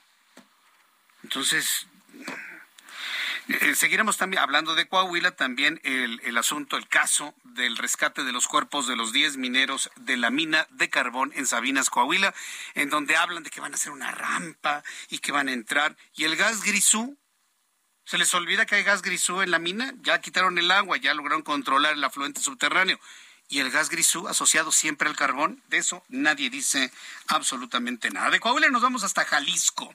¿Qué pasa en el estado de Jalisco con este programa de verificación que ha causado polémica? Al menos las autoridades del estado de Jalisco han considerado que este programa de verificación, saludos amigos en Guadalajara a través del 100.3 de FM, es uno de los mejores del mundo e inclusive ya hay varias entidades de la República Mexicana que buscan eh, inspirar un programa de verificación como el que va a implementar el Estado de Jalisco. En la línea telefónica, Sergio Graf Montero, secretario del Medio Ambiente de Jalisco, a quien le agradezco estos minutos de comunicación con el auditorio del Heraldo Radio. Estimado Sergio Graf, bienvenido, muy buenas tardes. Muchas gracias, Jesús. Un gusto. Buenas tardes a ti, a tu auditorio. ¿Cuál es el elemento, vamos a decir, eh, eh, fundamental, central, el alma de este programa de verificación que algunos lo han visto con buenos ojos, otros dicen que, que, no les gusta y que ha generado una verdadera polémica allá en Jalisco. ¿Cuál es el elemento central de este programa? es un eh, programa que sustituyó un, el viejo programa de verificación vehicular que se tiene hace cinco años, que prácticamente no aseguraba eh, la ejecución efectiva de las verificaciones vehiculares y que no cumplía con la norma. Y este programa el centro es, es, un programa de verificación que está centrado en una tecnología unificada de un solo proveedor de tecnología en la cual los, los prestadores del servicio de verificación, que son los eh, verificadores o centros de verificación, no pueden manipular ni modificar eh, ni el software ni el, ni el, equipamiento para eh, eh, modificar el resultado de las pruebas. Esto hace que sea un programa que tiene muy bajo riesgo de corrupción y de, y, de modificación. Eso nos da certeza que cuando se hace una verificación en uno de los centros de verificación es exactamente igual que en, la, que en, que en, otro. Es decir, no hay discrepancia en los métodos de la verificación entre un centro y, y otro. Y además tiene candados procedimentales que aseguran que no se pueda eh, eh, interrumpir la verificación y modificar con huella dactilar del, de los operadores. Ningún operador tiene contacto con este el, usuario para evitar cualquier transferencia de, de, información, recursos, y quienes realizan la prueba no tienen eh, eh, acceso a la información del resultado y solamente tienen que eh, seguir el protocolo de, de, la, de, la técnica de la verificación para asegurar que se cumple con la norma. ¿no? Entonces, es un sistema que está eh, pues diseñado para evitar que haya eh, eh, fraude en, en, la verificación y que cuando el ciudadano hace su verificación efectivamente se están tomando las mediciones adecuadas para asegurar cumplimiento. Correcto. Ahora bien, hablando de la condición del vehículo, porque bueno, debemos entender un programa de verificación eh, como un programa que verdaderamente confirme que un vehículo de combustión interna, gasolina o a diésel, contamine lo menos posible. Pero hay un dispositivo en los autos que se viene instalando desde 1993 en donde no hay una regulación para su cambio una vez que termina la vida útil y me refiero al convertidor catalítico. Si no fuera por el convertidor catalítico, quién sabe qué sería del mundo eh, con eh, eh, emisiones contaminantes de los autos. Pero pues nadie se preocupa por, la, por el cambio del convertidor catalítico una vez que termina su vida útil, luego de los 30 mil o 40 mil kilómetros, dependiendo las calidades. ¿Qué hay de ello? ¿Por qué, ¿Por qué no nos centramos en ese dispositivo que deja de ser eficiente después de un cierto tiempo de vida útil? Sí, mira, obviamente el dueño de un automóvil tiene que estar manteniendo al día su automóvil, ¿no? Dándole mantenimiento, etcétera. Si se le descomponen los frenos, no deja de llevarlo el coche al taller porque puede tener un accidente y generar una muerte. Aquí el convertidor catalítico es que genera mayores tensiones y afecta a la salud de todos. Entonces, es una obligación del dueño hacer que ese, eh, ese componente de su sistema de combustión en su vehículo esté, como señalas, con el mantenimiento adecuado y su renovación. ¿no? Esa es, esa es una parte muy importante. Y los vehículos más viejos de 1993 son medidos con la norma, tiene un estándar diferente porque no tenían la tecnología, obviamente. Uno de los elementos claves de un buen sistema de verificación y de medición de las emisiones es que tiene como efecto en el mediano plazo un proceso acelerado de la modernización del parque vehicular, ya que pues vas eh, poniendo la obligatoriedad para cumplir con la norma, ¿no?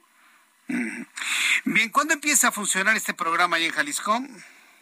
Este programa empezó desde, o sea, empezamos desde el 2000, desde marzo del 2020 con la verificación de todo el parque vehicular del estado, después este en diciembre del 2020 se, se hizo obligatorio a los vehículos de uso intensivo, eh, eh, vehículos de plataforma y vehículos de carga y transporte público y desde julio del año pasado es obligatorio para todo el parque vehicular. Y durante todo el año, de julio del año pasado a julio de este año, se eh, estableció como la etapa piloto de prueba para que la gente fuera conociendo el sistema, en tanto se iban construyendo los centros de verificación para tener una capacidad instalada adecuada para dar servicio a todos los ciudadanos que tienen que cumplir con esta obligación. Entonces, el programa es obligatorio desde, eh, desde hace dos años y eh, eh, en este momento estamos ya en la etapa de obligación de un segundo ciclo de todo el parque vehicular.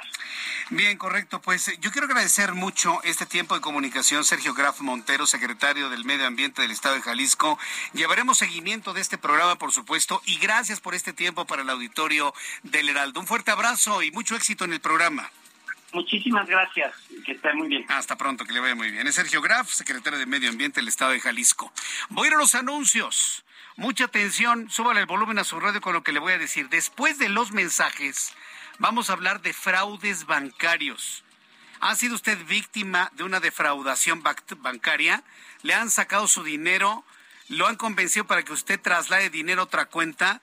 ¿Cómo detectar un posible fraude? Regreso con esto después de los anuncios. Escucha las noticias de la tarde con Jesús Martín Mendoza. Regresamos.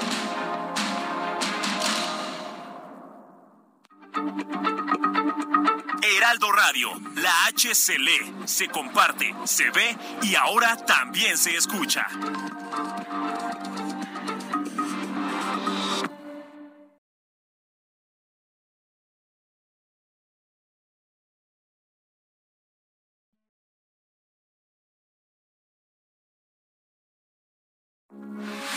Heraldo Radio, con la H que sí suena y ahora también se escucha. Continúa Heraldo Noticias de la tarde con Jesús Martín Mendoza.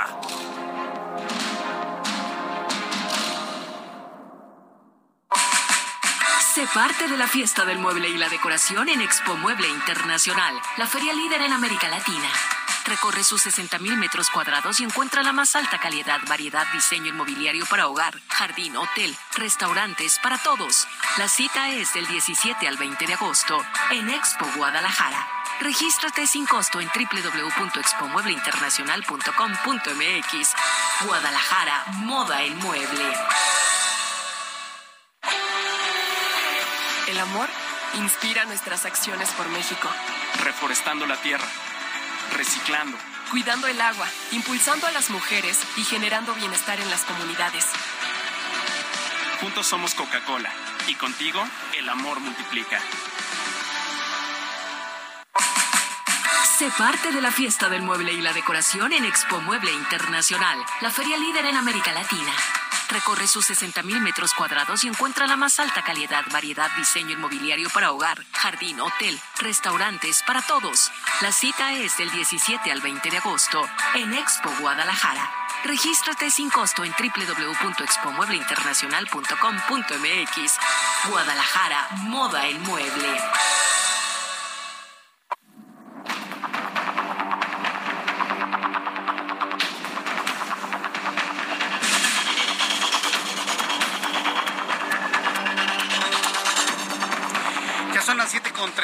31, las 7 con 31, hora, hora del centro de la República Mexicana. Quiero enviar un caluroso saludo a Alicia Gutiérrez.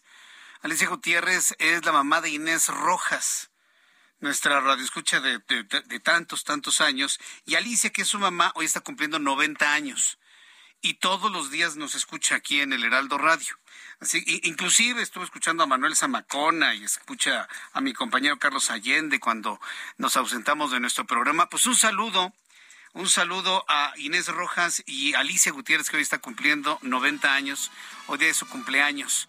Muchas felicidades, muchas felicidades, deseo que la pasen muy bien, que sea usted muy feliz. Doña Alicia, pásela muy bien y le agradezco infinitamente que elija este programa de noticias para acompañarse, informarse todos los días. Gracias por estar siempre con nosotros. Y el reloj marca las 7.32, las 7.32 horas del centro de la República Mexicana. Vamos a hablar de fraudes, de fraudes bancarios. ¿Cuántas personas que me están escuchando, ¿quién de ustedes, y le invito para que me lo diga, sin, pena, ¿no? Pues digo, finalmente, pues ya pasó, ¿no? A través de nuestra plataforma de YouTube, Jesús Martín MX, o a través de Twitter, ¿quién ha caído en un engaño de que le hablan por teléfono? Oiga, este, pásenos su número de cuenta, su clave, porque fíjese que su, si, si no actualiza tal número en este momento, va a perder sus ahorros, ¿no? Y luego hay gente que se lo cree y dice, ay, si no, a ver, este, mi número es tal, ¿no? Entran a sus cuentas y les vacían las cuentas. ¿A quién le ha pasado esto? ¿A quién, quién ha sido víctima de un fraude bancario, de que alguien a través del engaño se apropie de su número de cuenta, de sus contraseñas y le vacíen la cuenta? Que le hable por teléfono, le envíen un mensaje de texto, le llegue un mensaje por correo electrónico, vaya que le llamen por teléfono y se escuche un call center, ¿no? Y se escuchan acá varias personas y la sofisticación del engaño ha llegado a niveles verdaderamente increíbles. ¿Cómo en este momento, por ejemplo, súbale el volumen a su radio, nuestros amigos de Citibanamex enfrentan esa realidad? ¿Cómo ayudan a sus tarjetavientes, a sus clientes a evitar este tipo de fraudes? ¿De qué manera se brinda información para poder asesorar al público y evitar este tipo de engaños. Me da un enorme gusto saludar a través de la línea telefónica a Gastón Huerta, director de prevención de fraudes de Citibanamex, a quien le agradezco mucho que me tome la comunicación el día de hoy. Estimado Gastón Huerta, bienvenido al Heraldo. Muy buenas tardes. Muy buenas tardes, Jesús, y muchas gracias. En verdad, mucho gusto saludarte. Gracias por la oportunidad de estar aquí con tu auditorio para hablar de este tema. Sí, la, verdad es que se han sofisticado mucho los estafadores.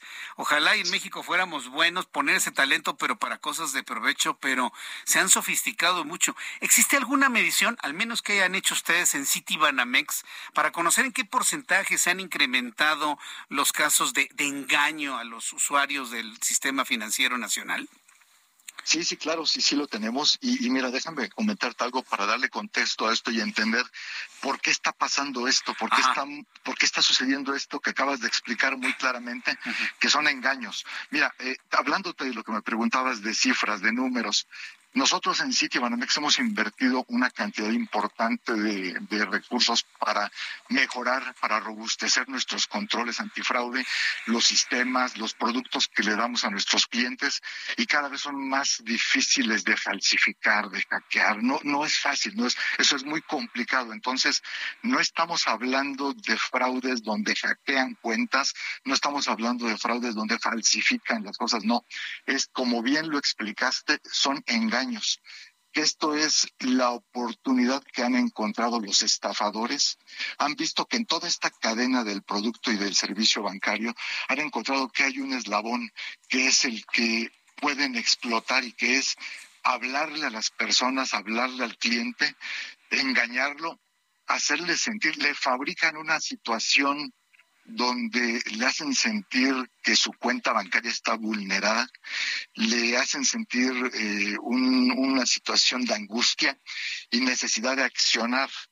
Sí, entonces le ofrecen ellos mismos, una vez que tienen a la persona ya, que sienten que ya la tienen en esa situación, le dicen, pero no se preocupe, nosotros mismos le vamos a ayudar ahora, para eso le estamos llamando. Y en ese momento es donde empiezan a pedirle información a la persona pueden con las claves que la persona les proporciona acceder a su cuenta bancaria. Ahora sí ya tienen acceso, ya pueden ver la información, ya saben qué cuenta tiene, qué saldos maneja, qué movimientos tiene en su tarjeta. Se lo dicen a la persona y la persona cree porque está escuchando información que es real, que efectivamente es alguien del banco el que le está llamando, porque además ven el identificador de llamadas que el número de teléfono del que le están llamando es el que esa persona conoce como que es el teléfono del banco, cuando esto tampoco es correcto. Esto es un tipo de spoofing telefónico que le llamamos, donde alteran el número de teléfono para que la persona vea el número que ellos quieren que vea y que crea que sí es del banco. Entonces, esto es lo que está pasando. Hemos, con esa inversión que te comentaba, hemos reducido el fraude en los últimos cinco o seis años entre un 70 80%. Pero ahora, en este interés por seguir explotando y seguir obteniendo beneficios del fraude, pues ahora están llamando a los clientes y están haciendo este proceso de engaño para que les den la información. Pero a ver, aquí la pregunta es, ¿cómo el defraudador este hombre o mujer, porque también hay mujeres que están involucradas en esto, es, este grupo de personas, estas bandas de criminales, obtienen información confidencial de los clientes. Para empezar, ¿cómo tienen su teléfono celular? En segundo lugar, ¿cómo tienen la base de datos donde está la dirección y hasta inclusive montos que le suenan lógicos en su tarjeta de crédito, en su tarjeta de, ahorros o su instrumento, su instrumento de inversión. ¿Cómo hacen para tener esta información? ¿Se fuga, la venden, la roban? ¿Qué, ¿Qué han logrado advertir ustedes sobre eso? Sí, mira, información de las cuentas del banco no la tienen, lo que, lo que sí tienen y pueden conseguir en cualquier lugar son bases de datos de números de teléfonos celulares. Lo único que tienen es eso, el número de teléfono celular. Mandan mensajes de texto que llamamos, que conocemos todos como SMS.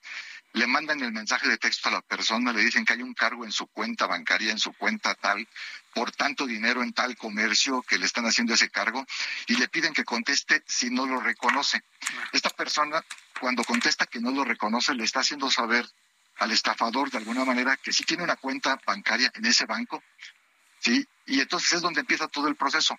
No tenían información más que el teléfono celular, no sabían ni siquiera de qué persona es, pero cuando la persona contesta que no reconoce el cargo, viene una llamada telefónica a ese teléfono celular, donde viene todo ese proceso de, que le llamamos ingeniería social, donde lo engañan, le hacen sentir que sí, que su cuenta está en riesgo, empiezan a pedirle información, la persona no se da cuenta cuando le está entregando las claves de acceso, y ahí es donde el, el estafador sí tiene acceso a la información de las cuentas del cliente, pero ¿por qué? Porque obtuvo las contraseñas de la persona y con esas contraseñas puede entrar a su banca en línea y ver sus cuentas, ver sus movimientos.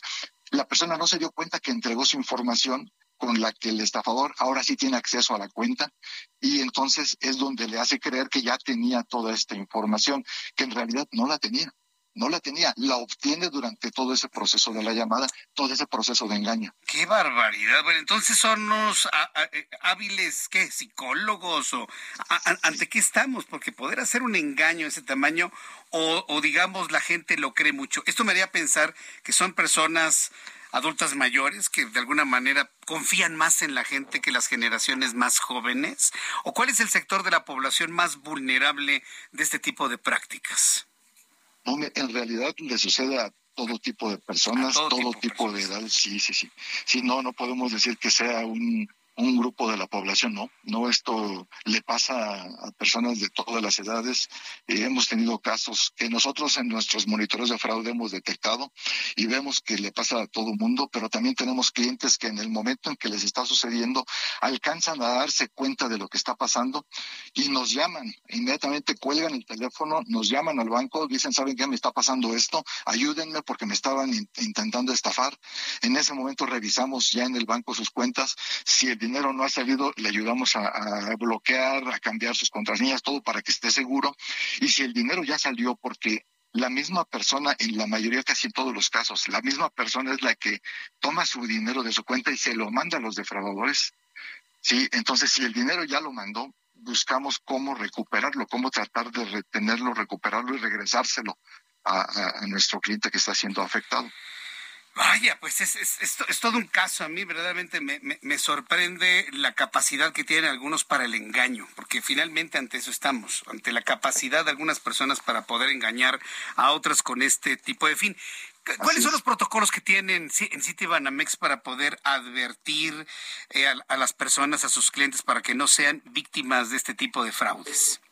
Sí, mira, eh, y, justo justo por todo lo que acabamos de comentar, pues nosotros lo que hemos visto es, independientemente de los controles que ya tenemos, nuestra infraestructura, nuestros monitoreos, hemos visto la necesidad y la obligación de hacerle ver a nuestros clientes, a la sociedad en general, eh, darles a conocer esto y decírselo por su nombre, decirles claramente lo que está pasando.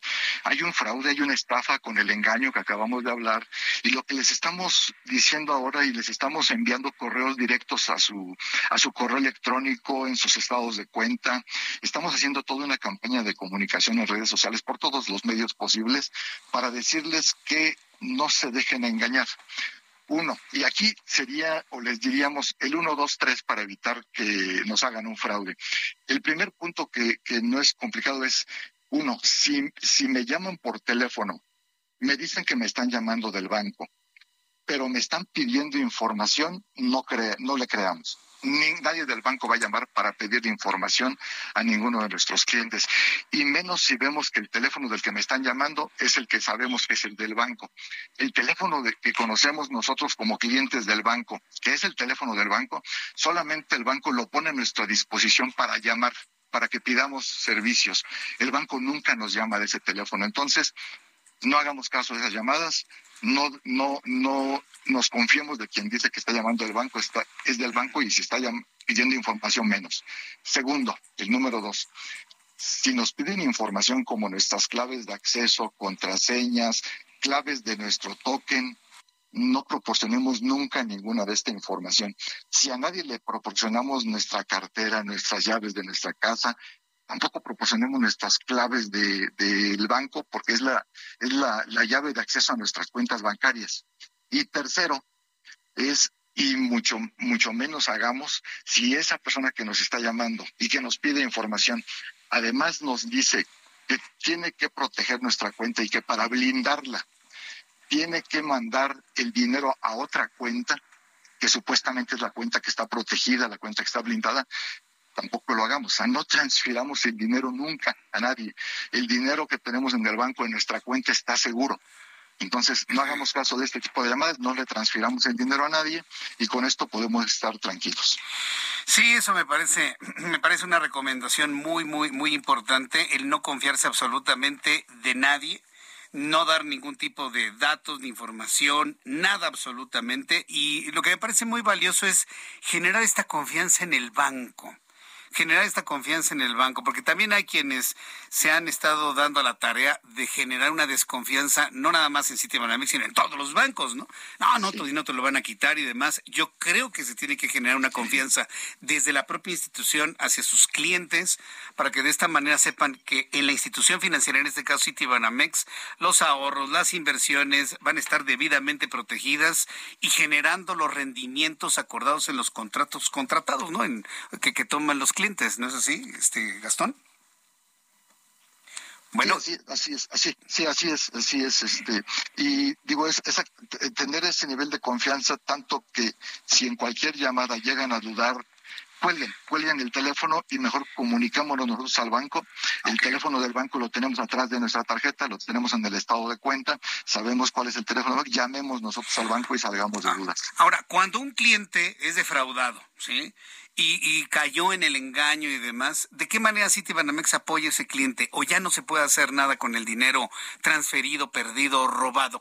¿Cómo opera ahí el apoyo al cuentaviente? Mira, entre, entre más rápido logremos actuar, más las probabilidades de, de, proteger el dinero y recuperar el dinero de nuestro cliente. Nosotros tenemos nuestros procedimientos y tenemos convenios interbancarios. Entre todos los bancos ayudamos a proteger a todos los clientes de todas las instituciones, donde cuando tenemos identificado un fraude, sea porque lo identificamos nosotros mismos o porque nuestro cliente nos lo avisa a cualquier banco, si el dinero se fue a otra cuenta de cualquier otro banco, nos comunicamos y trabajamos para en conjunto entre todos recuperar ese dinero en beneficio de pues todos los clientes de todas las instituciones. Entonces, eh, nosotros tenemos ya implementados todos esos protocolos, todos esos convenios, sabemos cómo hacerlo, nos comunicamos entre los bancos, si son cuentas del mismo banco, inmediatamente reaccionamos y vamos a tratar de bloquear esos fondos, evitar que se vayan y recuperarlos en favor de nuestros clientes. Todo esto lo, lo tenemos ya implementado. Muy bien. Si el público que nos está escuchando tiene eh, tiene cuenta en Banamex o está en otro banco y está pensando luego de escuchar esta entrevista, pues irse con nuestros amigos de City Banamex ante las seguridades que hemos platicado en este momento, ¿a dónde pueden entrar? ¿A qué página deben entrar? ¿A qué número pueden llamar? ¿Qué aplicación deben bajar para conocer más de este programa antifraudes que han implementado en City Banamex, Gastón Huerta? Sí, mira, pueden eh, eh, pueden entrar al, en la página de internet en www.citibanamex.com. Ahí, este es nuestro sitio oficial. Ahí pueden ver, inclusive tenemos un sitio oficial de seguridad donde están todas las recomendaciones que también le, le ofrecemos a nuestros clientes. Ahí pueden leerlo con calma, pueden ver esas recomendaciones. También pueden ver en los estados de cuenta que les enviamos al final del estado de cuenta siempre les incluimos las principales recomendaciones de seguridad para evitar que, caigan en, fraudes. Y, y, si tienen dudas, pues como, como decía hace un momento, llamen al teléfono del banco y les ayudamos, les podemos dar toda la orientación que necesiten. Correcto, para clientes y para futuros clientes, ¿no? Porque habrá quien diga, no, pues yo me voy con, eh, con Banamex después de haber escuchado estas seguridades que me dan, ¿no? Gastón serán bienvenidos todos. Muy bien, pues muchas gracias Gastón Huerta. Ha sido un verdadero gusto saber que están preocupados y ocupados en evitar este fenómeno que lamentablemente pues ha crecido en nuestro país, este tipo de engaños para hacerse del dinero que mucho esfuerzo le cuesta a los mexicanos ganar y algunos en toda una vida. Muchísimas gracias por este tiempo, Gastón. No, al contrario, muchas gracias a ti. Gusto saludarte. Igualmente, hasta pronto, gracias. Es Gastón Huerta, director de prevención de fraude de City Banamex. Tiene una plataforma muy bien aceitada, muy bien planteada, muy bien armada para poder apoyar a sus clientes, a sus clientes en e, evitar que los defrauden, que alguien les llame por teléfono y con engaños se hagan de sus de sus datos, direcciones, números de cuenta, contraseñas y demás, que sí pasa, ¿eh? Usted diría, ay, no, a mí no me van a engañar. No, no, sí pasa. Usted no sabe lo habilidosos que son, ¿eh? Usted no sabe lo habilidosos que son. Tristemente, ¿no? Talento para lo malo. Mucho talento para el engaño. Lamentablemente pasa, siempre esté usted muy alerta y cuide mucho su patrimonio que tenga invertido en el banco. En este caso, Citibanamex. Son las 7.49, tiempo del centro de México. Hoy es miércoles y me da un enorme gusto saludar a Mariano Riva Palacio con Bienestar H. Mi querido Mariano, bienvenido. Bienvenido, querido Jesús Martín Mendoza. Aquí ya que andamos. Sí, te escuchaba al principio de tu espacio, decías que te fuiste unos días de vacaciones, también por salud mental. Salud mental. Eso es importante, la salud física importa, pero yo creo que en estas épocas la salud mental es ya un tema que todos tenemos que tener un aspecto en el cual hay que poner mucha atención. Y te lo comento porque recientemente se publicó en el Diario Oficial de la Federación el proyecto de la norma oficial 037 que establece las condiciones de seguridad y salud en el teletrabajo, el home office. Sin embargo, dicen los expertos que para que esta iniciativa tenga un efecto positivo en la población, es indispensable que contemple aspectos como la salud psicosocial. Recordemos, Jesús Martín, que el trabajo a distancia a raíz de la pandemia pues disparó los factores de riesgos de salud mental en el trabajo y en este sentido el gobierno, las empresas y los colaboradores pueden trabajar para diseñar mejores espacios de trabajo. Mira, para que nos demos una idea, Jesús Martín, de cómo están las cosas, de acuerdo con el termómetro de OCC Mundial, el 52% de los mexicanos que hacen home office se ha conectado fuera de sus horarios de trabajo, porque le habla el jefe, porque algún pendiente que no tenía, o incluso en sus vacaciones que los llegan a buscar. Como estás conectado, pues échame la mano rapidísimo, te va a quitar 15 minutitos. Bueno, de ese, 60, de ese 52% resulta que el 62% pide a gritos que lo ayuden con un asunto psicológico.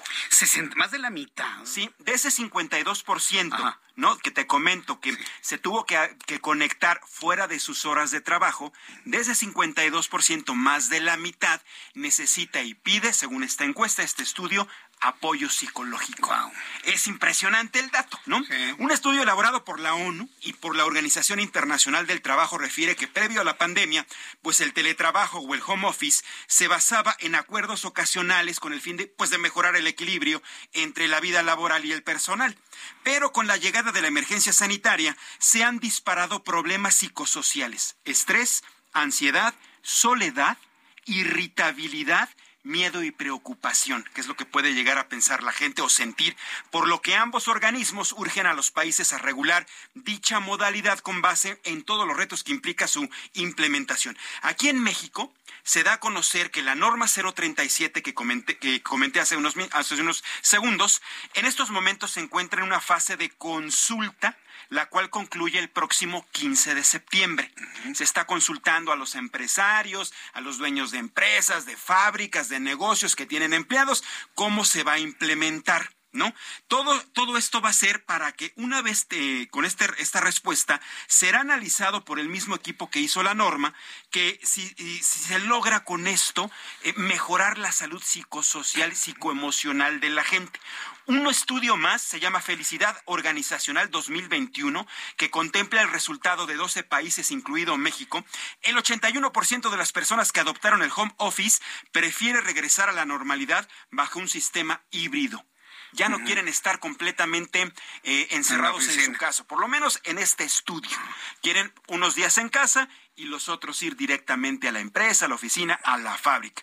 Por eso este nuevo proyecto de norma contempla como prioritario que las empresas respeten el derecho de los trabajadores a la desconexión, es decir, que puedan disfrutar de sus horas y días de descanso y no por el hecho de que trabajen a distancia tengan forzosamente que estar pendientes de tus teléfonos o, computadoras todo el tiempo.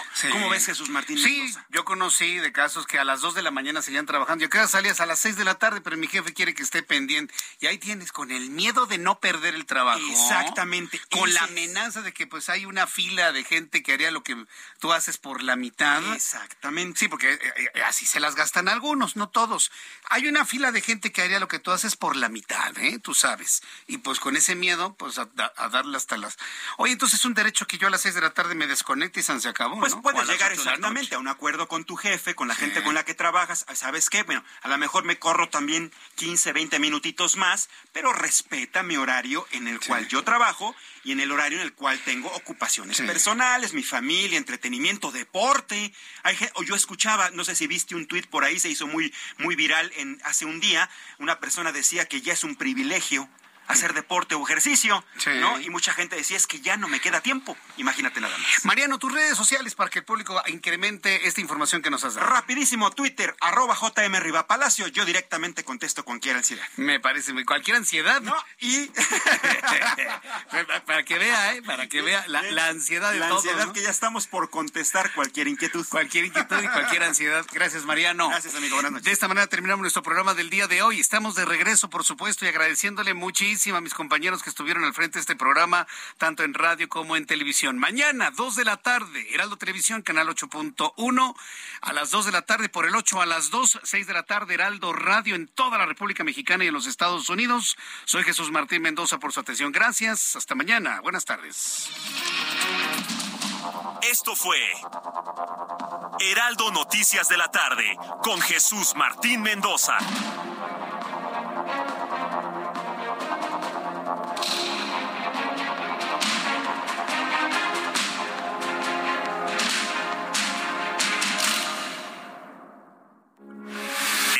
Radio, con la H que sí suena y ahora también se escucha.